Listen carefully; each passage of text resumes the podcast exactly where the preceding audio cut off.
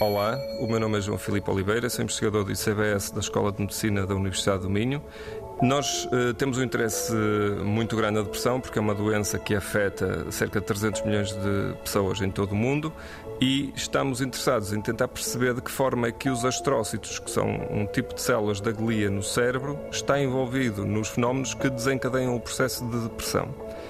O nosso papel aqui foi tentar perceber de que forma, usando modelos animais, poderíamos eh, silenciar funções desses astrócitos e perceber a sua implicação na, no desenvolvimento da depressão. E de facto, isto acontece. Nós verificamos em dados preliminares que, afetando funções dos astrócitos, nós impedíamos que o cérebro ficasse tão deprimido como num cérebro onde os astrócitos estavam a funcionar normalmente. Portanto, eles são recrutados pelos processos, de, neste caso, de stress crónico, que vão depois induzir a depressão.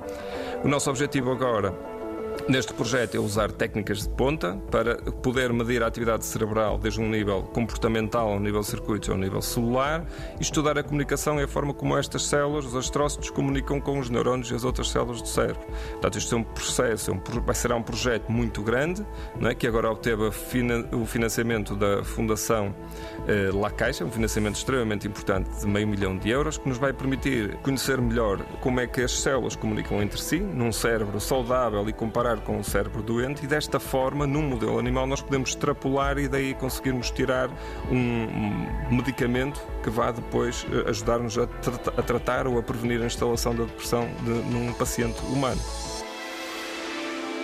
90 Segundos de Ciência é uma produção conjunta Antena 1, ITQB e FCSH da Universidade Nova de Lisboa.